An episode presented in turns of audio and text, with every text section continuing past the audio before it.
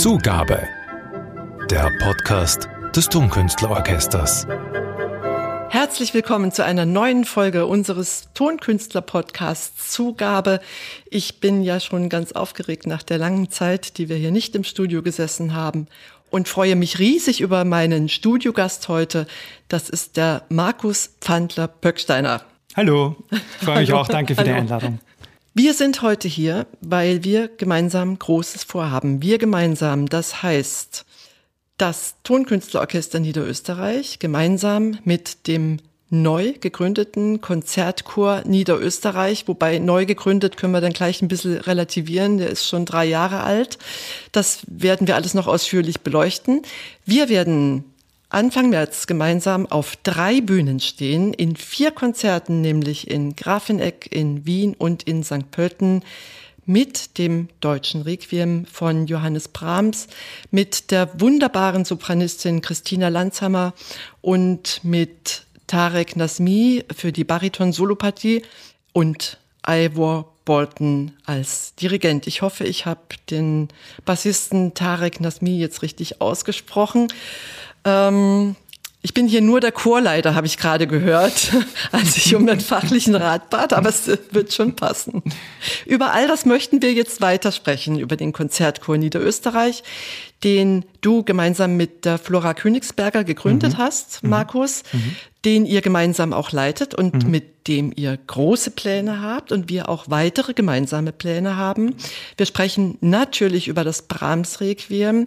Die Musik ist ja der Grund für unseren Podcast, über unsere Zusammenarbeit, über euch als Chorleiter, mhm. als Menschen das ist Stoff für vier Podcast-Folgen insgesamt eigentlich. Also fangen wir lieber gleich mal an.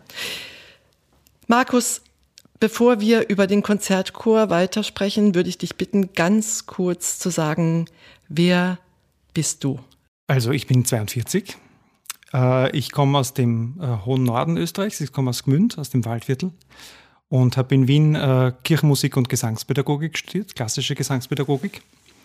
Und dann habe ich zehn Jahre von 2005 bis 2015 im niederösterreichischen Benediktinerstift Altenburg die Altenburger Sängerknaben geleitet, in meiner Funktion als äh, Stiftskapellmeister dort. Habe auch den Stiftskirchenchor dort äh, äh, betreut und das Stiftsorchester. Und das war eine wunderschöne Aufgabe. Ähm, die Altenburger Sängerknaben sind ein ganz wichtiges Ensemble in der österreichischen Kulturlandschaft und äh, habe dann 2005, 2011 begonnen mit äh, meiner Ausbildung zum Psychotherapeuten, weil ich gerne auch ein zweites Standbein haben wollte, um künstlerisch ganz frei arbeiten zu können. Und das ist gelungen. Ich bin seit äh, 2016 äh, Psychotherapeut und seit 2019 eingetragen und bin übersiedelt mit meiner Familie nach St. Pölten und bin seit 2016 in St. Pölten. Und die Flora und ich haben 2019 dann die Idee zum Konzertchor Niederösterreich gehabt. Und das ist jetzt mein großes äh, Projekt, mit dem ich sehr glücklich bin. Über die Geschichte des Konzertchors Niederösterreich sprechen wir dann noch. Da haben wir mhm. ja auch ein bisschen einen Anteil dran. Das mhm. werden wir gleich noch hervorholen aus der Historie. Was, lieber Markus, ist für dich das das Allerschönste am Chorgesang, ich weiß nicht, ob man das so pauschalisieren kann, aber was macht diese Faszination Chorgesang für dich aus? Ich habe es eigentlich lang selbst nicht verstanden. Also ich äh, wollte als Neunjähriger unbedingt in den Kirchenchor. Und der Chorleiter damals hat gesagt, naja, mit so einem Knabensopran kann ich eigentlich nichts anfangen, lern doch Orgel. Und dann später kann, durfte ich endlich zum Singen kommen und habe äh, dann jahrzehntelang eigentlich, äh, war ich auch ein bisschen unsicher, warum ich nicht lassen kann vom Chorsingen. Es hat ja viele sehr anstrengende Begleiterscheinungen. Und ich habe dann in meiner Abschlussarbeit als Psychotherapeut mich mit den existenzanalytischen äh, Kategorien des Gesingens in der Gruppe und des Chorgesangs auseinandergesetzt und auch einen Workshop dazu gehalten und konzipiert. Und da ist mir dann aufgegangen, warum mich das seit äh, jetzt bald dann 30 äh, Jahren nicht mehr loslässt. Äh, weil die, das klingt jetzt ein bisschen hochgestochen oder ein bisschen, äh, ein bisschen theoretisch, aber die Grunddimensionen der Existenz sind meines Wissens in keiner Tätigkeit so direkt und körperlich erfahrbar wie beim Singen in der Gruppe. Wir brauchen zum erfüllten Leben Sicherheit, also ein Ritual, einen Raum, Schutz, das haben wir in der Chorprobe. Wir brauchen Beziehung und Freude und wir brauchen Transzendenz. Wir brauchen etwas, was über uns hinausweist. Wenn du mich fragst, was ist das Schöne am Chorgesang, dann glaube ich, dass es das ist, dass wir die Grundkategorien unserer Existenz so unmittelbar körperlich-leiblich erfahren. Das war ja von vornherein eure Absicht, einen Chor zu gründen mit der Möglichkeit, projektweise teilzunehmen und dann eben auch die Chorarbeit in den Alltag integrieren zu können. Und das Brahms-Requiem, das wir jetzt gemeinsam aufführen, beschäftigt euch seit September 2021. Mhm. Ja. Das ist für euer erstes großes mhm. vokalsymphonisches Projekt, euer Debüt sowieso mit uns mhm. als Tonkünstlerorchester und auch euer Debüt im Musikverein, also Wahnsinnspremieren eigentlich. Mhm. Ist das gar nicht so lang? Also als der Frank die Idee hatte, 2019, dass wir das 2022 äh, in Ich werfe kurz ein, der Frank Truschel, das ist unser Geschäftsführer genau, des Tonkünstlerorchesters. Also gerne, gerne. Der, der dieses Projekt von Anfang an ermöglicht hat und dem unser großer Dank gebührt, äh, der das unterstützt und begleitet. Und als er die Idee hatte, machen wir doch 2022 ein, ein Brahms-Requiem als erstes großes Projekt, äh, haben wir das mal in der kleinen Gruppe diskutiert, äh, ob das realistisch ist in, innerhalb von drei Jahren. Und unser Schriftführer hat in der Vorstandssitzung dann gesagt, wir werden es können, wenn wir es können wollen.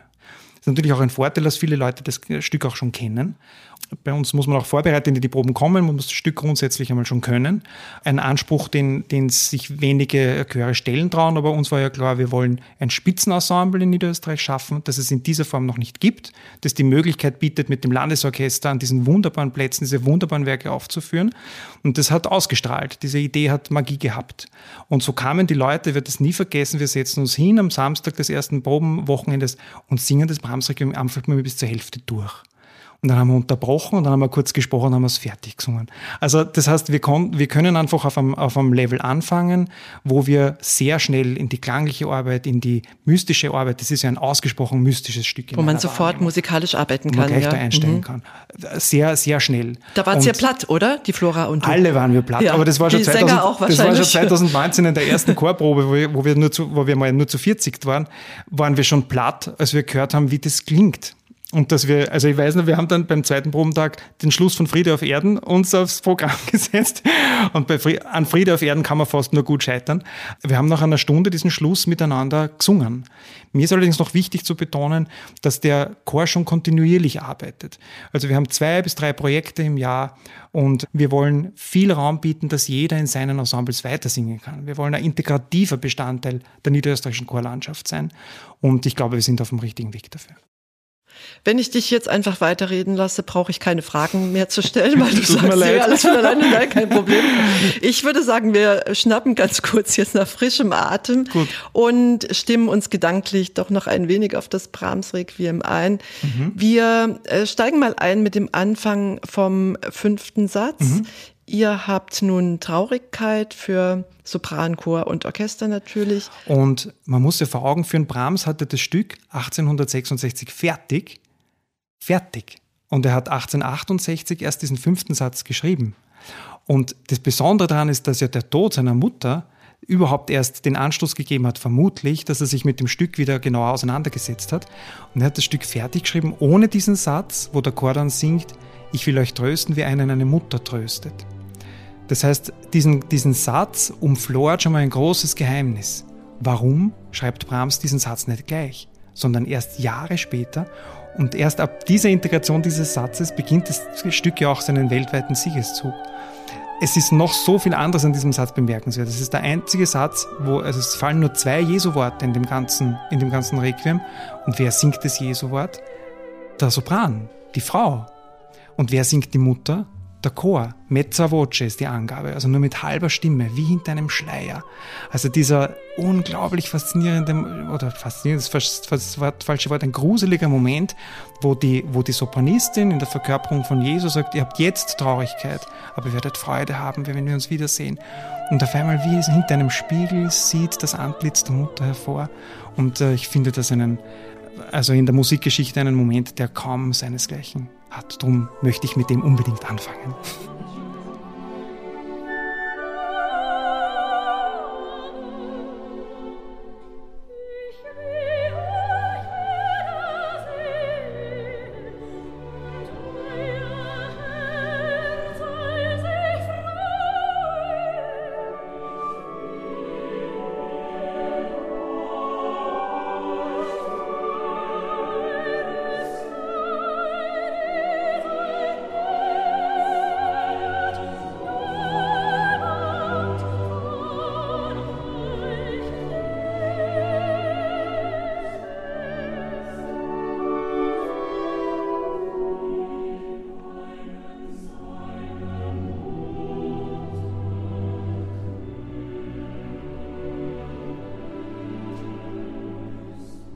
1866, Markus, sagtest du gerade, war das komplette Requiem eigentlich fertig. Nur eigentlich. Genau, es ist ja äh, vieles, was die Entstehungsgeschichte des Werkes betrifft, liegt ja im Dunkeln. Etwa, dass es ein Textblatt von 1861 gibt, auf dem alle sieben Sätze schon äh, auf dem, sehr spannend, auf den Rückseiten der schönen Magellone, also auf der Rückseite eines Liedes, hat Brahms äh, in seiner eigenen Handschrift die Texte für alle sieben Sätze äh, festgehalten. Es könnte allerdings sein, weil die ersten drei Sätze sind noch in Versform notiert und die anderen vier Sätze dann sind in einer Wurst heruntergeschrieben. Also es könnte sein, dass er die, die Texte erst äh, nachträglich dann dort zusammengefasst hat auf dem Blatt. Und da ist dieser fünfte Satz schon enthalten. Äh, Brahms hat nach dem Tod seiner Mutter 1865 die Arbeit wieder aufgenommen an dem Stück. Er war ja bereits seit dem Tod von, von Robert Schumann 1854 war er schon beschäftigt äh, mit, äh, an, der Grundsubstanz äh, dieses Werkes. Und das Interessante ist, Brahms Mutter stirbt, er nimmt die Arbeit an dem Requiem wieder auf, vertont aber nicht den fünften Satz, der auf seine Mutter äh, Bezug nimmt, vollendet das Werk, trägt es in seinen Werkkatalog ein. Es gibt einige Aufführungen aller sechs Sätze ohne ohne dem fünften. Und erst nachträglich, äh, beinahe zwei Jahre später, schreibt er diesen wunderschönen fünften Satz, an dem ja so viel äh, bemerkenswert ist. Ich darf ergänzen, Brahms war, als das Requiem fertig wurde, Anfang, Mitte 30. Also eigentlich noch ein junger Mann, mhm. ähm, wenn mhm. man bedenkt, dass ein Requiem eigentlich in der Totenmesse ist. Die ersten drei Sätze, Markus, wurden ja ähm, schon 1867 mhm. mal in Wien mhm. uraufgeführt mit dem Wiener Singverein. In einer berühmten, äh, schlecht rezipierten ersten Aufführung, äh, weil offensichtlich auch der Paukist den Orgelpunkt äh, äh, falsch gespielt hat, nicht auf dem D, sondern auf dem A. Es dürfte manches noch nicht so geklappt haben. Und das Werk war ja, das muss man sich vor Augen für ein ausgesprochen avantgardistisches, modernes Stück. Damals schon. Ja, ja, genau. ja, man hat ja dem Wiener Publikum nur auch die ersten drei Sätze zugetraut. Genau. Mehr mehr wollte man ihm ja auch gar nicht zumuten. Mhm. so hieß es zumindest. Erst am 18. Februar 1869 mhm. kam dann das vollständige Werk mhm. zur Uraufführung, nämlich im Leipziger Gewandhaus mhm. mit dem Gewandhauschor. Und du hast es eben schon ganz kurz angesprochen. Den Text hat ja Brahms nicht selbst geschrieben, er hat ihn selbst zusammengestellt, das ist ganz klar, aber nicht die Liturgie der Totenmesse der mhm, katholischen genau. Kirche, mhm. sondern Brahms ist ja im protestantischen Hamburg groß mhm. geworden, wurde dort auch religiös sozialisiert. Mhm. Er bediente sich aus dem Alten und aus dem Neuen Testament, mhm. nämlich in der Übersetzung von Martin Luther und hat die Texte ausgewählt, die dem Trost der Hinterbliebenen gelten ich habe mir da sehr viele Gedanken darum gemacht. Es ist sehr spannend. Man findet im ersten Satz des Stückes die vier Grundthemen äh, des Stückes, nämlich selig sind. Darin ist schon mal die Hoffnung ausgedrückt. Selig sind, die da leid. Und das ist schon, äh, glaube ich, wichtig, dass man das betont. Das haben auch die Rezensenten, der, der, der zeitgenössischen Rezensenten Bramsens betont, dass die Dringlichkeit des Todes und die Ernsthaftigkeit des Themas in dem Stück schon sehr spürbar sind. Selig sind, die da Leid tragen. Das ist auch sehr spannend, denn äh, äh, Brahms äh, verwendet in dem ganzen Stück, das ist, glaube ich, auch der Grund, warum es in allen Kulturen und über die Jahrhunderte sich so gut erhalten hat, er verwendet ganz archetypische Bilder. Es geht um das Säen des Samens, es geht um den Ackermann, es geht um den Morgenregen und den Abendregen, es geht um die Werke die ihnen nachfolgen werden. Das heißt, äh, ich glaube, wenn er hier davon spricht, dass das Leid getragen wird, dann weist er schon darauf hin, dass Brahms bei aller Agnostik, die ihn sicher begleitet hat, angenommen hat, dass das, wie wir unser Leid tragen und ob wir das Leid tragen oder ob wir es ablehnen, wohl auch einen Einfluss auf unser Dahinscheiden äh, haben wird. Und dann geht es noch weiter, selig sind die, die Leid tragen, denn sie werden getröstet werden. Also der Trost ist die Quintessenz. Und äh, ich glaube, dass das das ganze Stück durchzieht. Der Trost für die Hinterbliebenen, aber mit der Aufforderung fast, überlegt dennoch, wie ihr leben wollt ob ihr fruchtbringend leben könnt. Klingt schon fast ein bisschen wie eine philosophische Predigt. Jetzt ist das Stück drum, ja eigentlich nicht für die Kirche gedacht drum, gewesen, also nicht für die, für die liturgischen Zusammenhänge, sondern für den Konzertsaal. Siehst drum, du das auch so? Was mich als gelernten Kirchenmusiker an dem Stück so fasziniert, ist die Praktikabilität des Stückes. Und Brahms schreibt ja auch seinem Verleger, das Praktische an dem Stück ist, man kann jeden Satz einzeln aufführen. Du hast vorhin im Vorgespräch erwähnt, die Psychopathologie von Johannes Brahms. Passt das jetzt hier rein? Dann würde ich gerne noch mal drei Sätze dazu hören, weil das wird im Zusammenhang mit diesem Stück jetzt nicht so oft betrachtet als Aspekt. Also wenn ich, wenn ich in unserer Vorbesprechung äh, über die Psychopathologie gesprochen habe, dann klingt es recht dramatisch, wenn man an, versucht, einen therapeutischen Blick auf Brahms zu werfen. Also es gibt vier Niveaus, vier äh, unterschiedliche Störungsniveaus. Das ist das Reaktionsniveau, das neurotische Niveau, das persönlichkeitsgestörte Niveau und das psychotische Niveau. Und auch wenn man Brahms seine Briefe liest und so, dann erkennt man, dass es kein persönlichkeitsgestörtes Niveau ist, sondern er war Neurotiker wie wir alle. Und am Ende seines Lebens, ähm, das finde ich ja so besonders, ähm, mir ist Brahms ganz nahe als Mensch. Also ich habe immer viel Brahms musiziert, weil ich ihn als Mensch so berührend finde. Äh, wie, wie er seinen Weg äh, ging. Am Anfang mit so viel Hoffnung und das Werk strahlt ja sehr viel Hoffnung aus, die ihm zum Schluss dann völlig verloren geht. Also ich denke, er war ein, einer der einsamsten Menschen, die man sich vorstellen kann. Also er hat zumindest eine mittelgradige bis schwere depressive Episode zum Schluss sicher auch gehabt. Er war ja auch alkoholkrank. Er war ein, ein Gepeinigter, äh, das merkt man aber im Requiem noch nicht. Also da ist noch sehr viel Hoffnung drinnen. Ich möchte gern das Ende des zweiten Satzes als Hörbeispiel nehmen. Am Anfang des zweiten Satzes gibt es ja diesen berühmten, denn alles Fleisch, es ist wie Gras, Teil. Und am Ende dieses zweiten Satzes finde ich, wenn es heißt im Text, ähm, ewige Freude, ewige Freude genau. wird über ihrem Haupte ja. sein. Der Chor singt in langen Akkorden dahin. Das Orchester wirbelt von, der, von, von unten nach oben wie, wie Triebwerke von, von einem Flugzeug. Und am Ende hebt der Chor ab in den Himmel und macht so einen Sprung mit einem Fortepiano zum Schluss. Also ich bilde mir ein, dass dieses Bild des Glaubens, dass da doch eine ewige Freude kommen wird, dass das da ganz stark spürbar ist. Und für mich hat die Auseinandersetzung mit dem Werk tatsächlich äh, auch seelisch ganz viel gebracht, weil ich konnte mir davor nicht vorstellen, dass es vielleicht aus ist nach dem Tod. Aber nach dem Werk habe ich mir gedacht, vielleicht ist es aus, aber es könnte sein, dass es still ist und dass es friedvoll ist.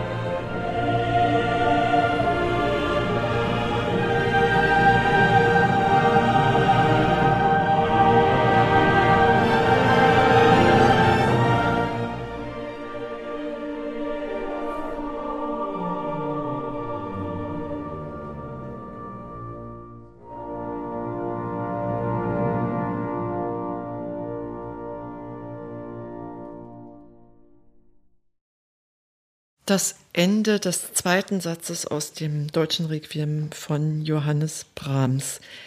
Ich weiß nicht, wie es dir geht, Markus, aber wenn ich das jetzt wieder so höre, das ist ja ein Werk, das man vom ersten Hören an liebt.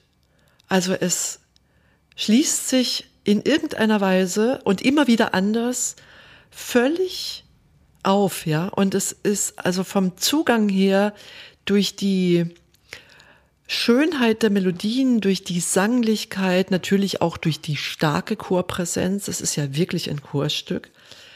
Es ist für viele Menschen durch den deutschen Text auch sehr niederschwellig, würde man heute sagen. Wie geht dir das? Also mir war es sofort nah, beim allerersten Hören schon, als ich noch ein Kind war. Mir gar nicht. Wirklich? Das ist ja spannend. Warum nicht?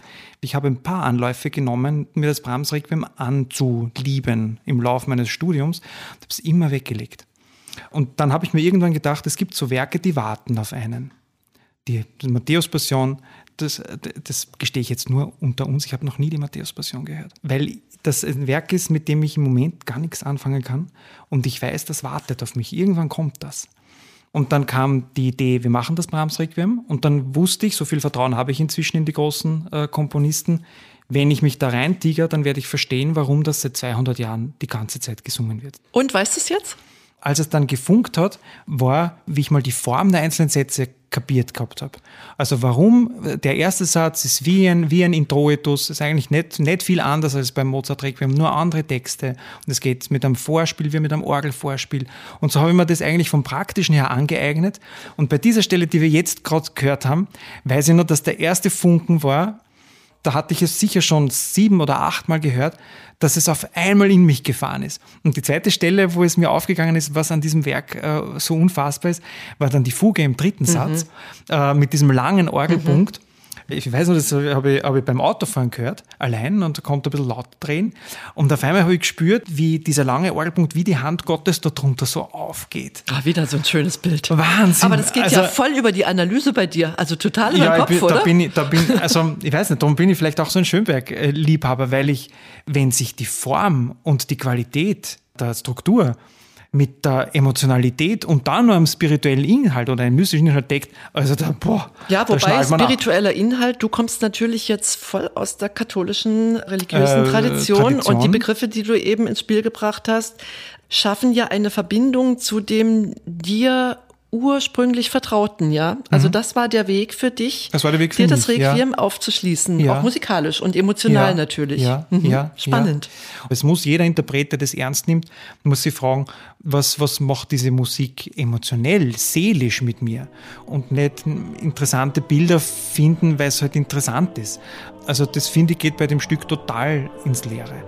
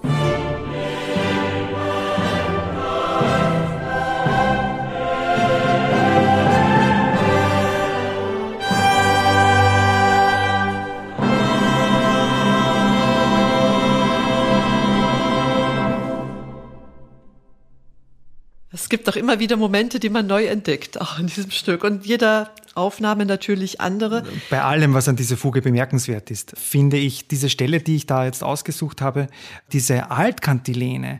Denn du hast alle Dinge erschaffen.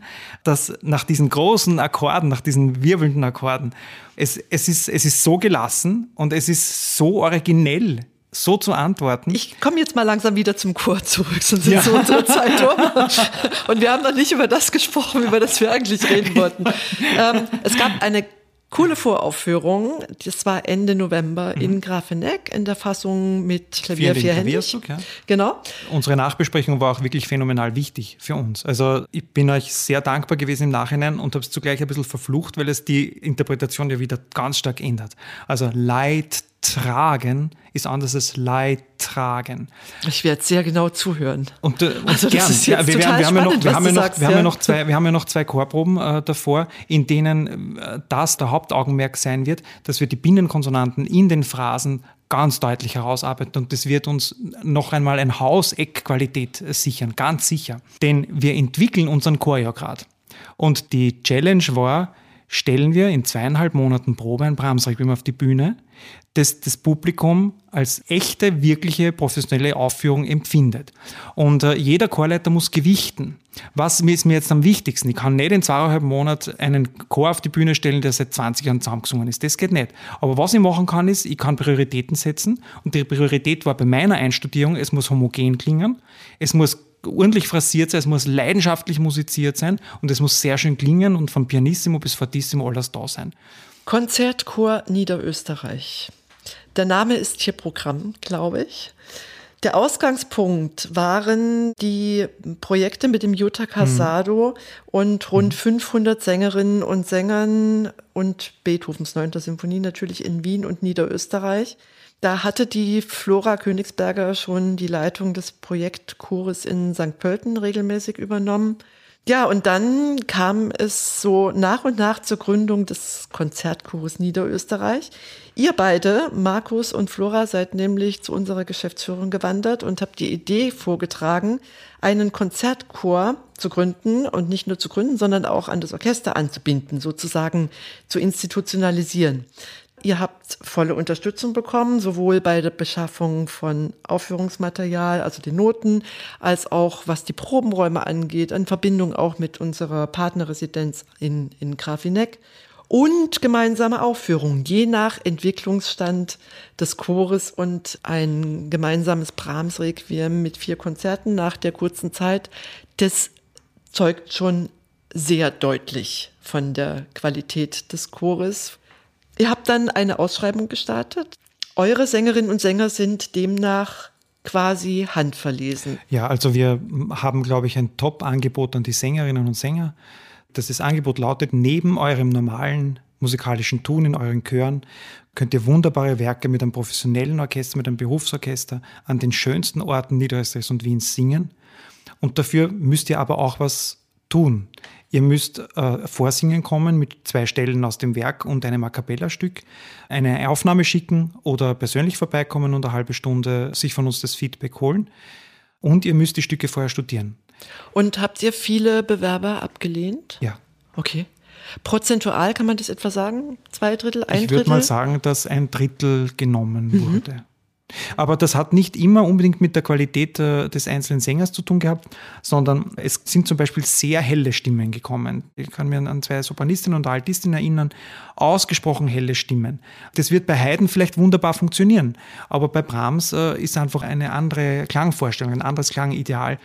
Ich freue mich auch auf das Übergeben dem Iver und den Orchesterdirigenten. Ich glaube, es gibt für einen sehr guten Chor nichts Besseres, als in die Hand eines Orchesterdirigenten dann überzugehen, weil dann dem muss man auch was beweisen, da muss man auch was zeigen, das motiviert ich merke es ja selbst, ich bin nicht der beste Aufführungsdirigent. Und das muss ja auch nicht sein. Ich bin ein guter Chorleiter, guter Einstudierer und kann auch Aufführungen machen. Aber Die Flora und du, ihr habt ja sehr unterschiedliche Schwerpunkte auch in der Leitung des Chores. Mhm. Du bist der Dirigent, klar. Und Flora macht, glaube ich, eher die Stimmbildung. Und von daher könnt ihr auch, was eure so ehrgeizigen Pläne ja auch angeht, in Richtung Akademie und Fortbildung. Ihr habt ja da noch einiges vor könnt ihr da gut zusammenwirken und verschiedene Aspekte abdecken.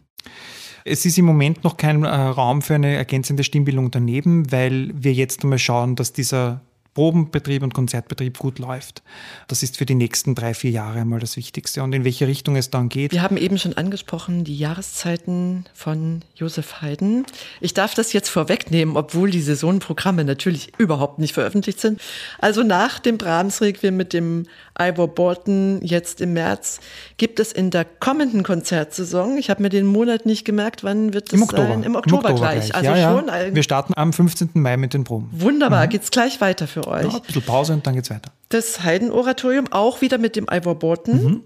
Und das nächste Projekt ist auch schon geplant. Das sind die Chichester Psalms von mhm. Leonard Bernstein. Mhm. Diesmal mit dem Jutta Casado mhm. am Pult, klar, der ja Bernstein-Schüler war. Mhm. Also da geht was weiter, möchte total, ich sagen. Total. Und wir machen dann 2023 neben dem Bernstein noch ein kleines, aber sehr feines A Cappella-Projekt in Grafeneck, ein Präludkonzert mit den Holzbläsern vom Orchester, mit dem Ensemble Quintton mit Ligeti und Poulenc und Roussel und Martinou, auf das ich mich ausgesprochen freue, weil wir hoffen, dass wir bis 2023 doppelt so viele Sängerinnen als jetzt im Pool haben und möchten die auch gern beschäftigen in unterschiedlichen Formaten. Und beim Bernstein würden wir gern an die 90, 100 Leute auf die Bühne kriegen und äh, wenn wir dann ergänzend machen wir noch eine ganz kleine Schubert-Tour mit der Wiener Akademie. Jetzt wollen natürlich alle mitsingen bei euch. Was sollten sie dann tun, wenn das sie dabei sein wollen? Ganz einfach. Sie gehen auf die Homepage und schreiben an Bewerbung at konzertchor.at ein E-Mail, wo Sie schreiben, was Sie bisher gesungen haben und welcher Stimmlage Sie sind und bekommen von uns dann die Unterlagen. Und dann schicken Sie eine kleine Aufnahme oder kommen schnell vorbei, halbe Stunde nach St. Pölten zur Flora oder zu mir und dann sehen wir alles weitere.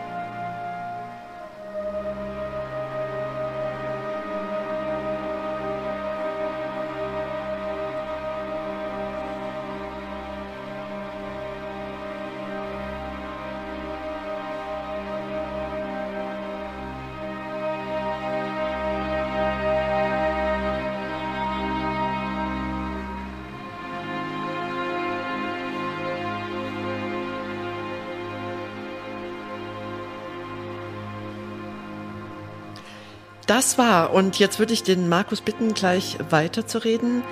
Ein Stück, das er selbst komponiert hat, denn der Markus ist auch Komponist und hat als solcher auch schon 2013, jetzt ist es schon fast zehn Jahre her, mhm. Wahnsinn, ich glaube beim allerersten Inkstill Red Na, Workshop oder beim zweiten teilgenommen mhm. in Grafeneck. James Macmillan war damit. Genau.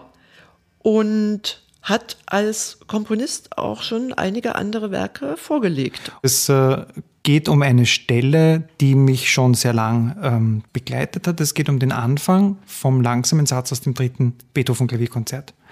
Und dieses Stück hat äh, für mich in meiner Jugend eine große Rolle gespielt, denn es war nicht immer ganz lustig, äh, so wie die Jugend ja für keinen Menschen immer ganz lustig war. Da waren diese Aufnahmen von diesem dritten Klavierkonzert mit Glenn Gould waren eine, eine Heimat. Und speziell dieser Anfang dieses langsamen Satzes hat mich damals schon sehr fasziniert. Und ich hatte immer den Wunsch, diese Akkorde endlos lang zu hören. Und als dann das Beethoven-Jahr kam, habe ich mir gedacht, ich schreibe eine Grabinschrift für den Beethoven und habe versucht, diese Akkorde auszuleuchten von dieser Klavierkadenz mit ganz langsamen Streicherakkorden. Und zum Ende ist es wie wenn ich mit der Hand über die Totenmaske von dem Beethoven drüber fahre und wie wenn das Ganze, auch diese Qual, die der Beethoven sein Leben lang mitgemacht hat, wie wenn die spürbar wird. Und zum Ende des Stückes gibt es dann diesen großen Höhepunkt der Erlösung.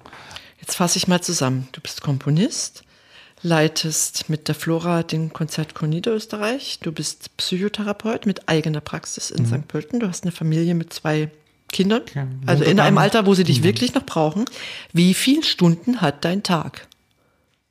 Na, es geht sie Geschirr abwaschen und Wäsche zusammenlegen und die Katzen versorgen. Auch noch. Hausübung okay. kontrollieren, das muss ja alles an irgendwie ausgehen.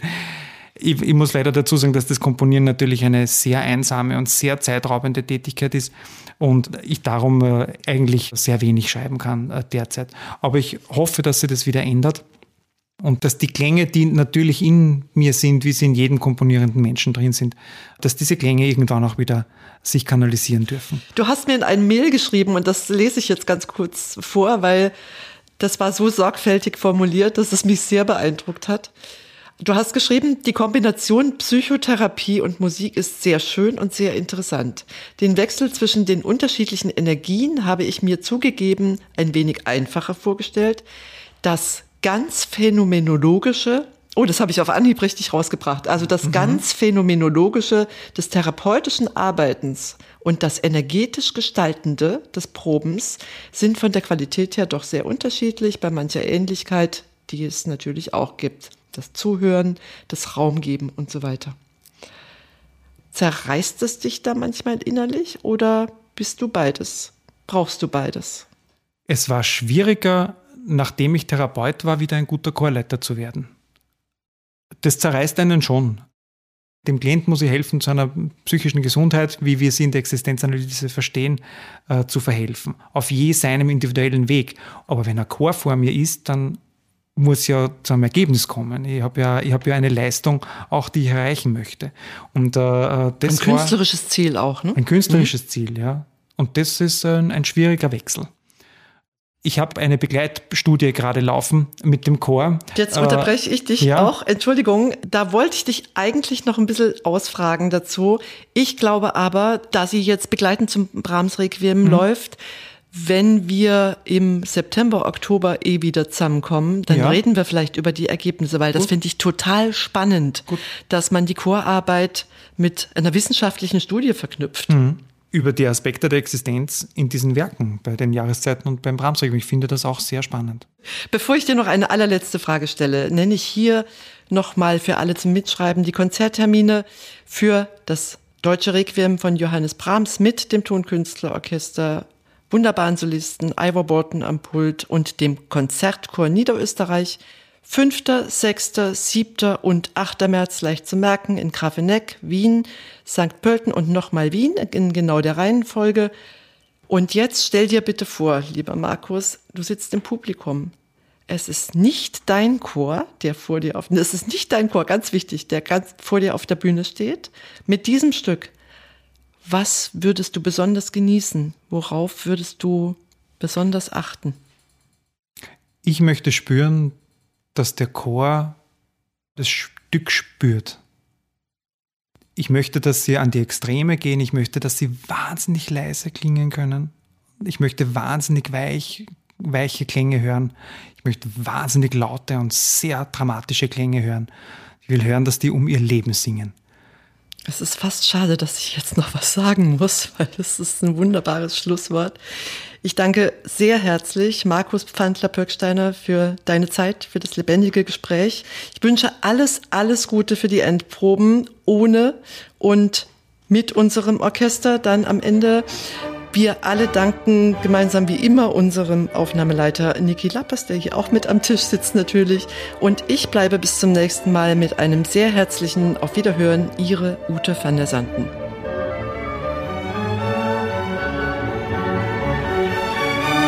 Zugabe. Der Podcast des Tonkünstlerorchesters.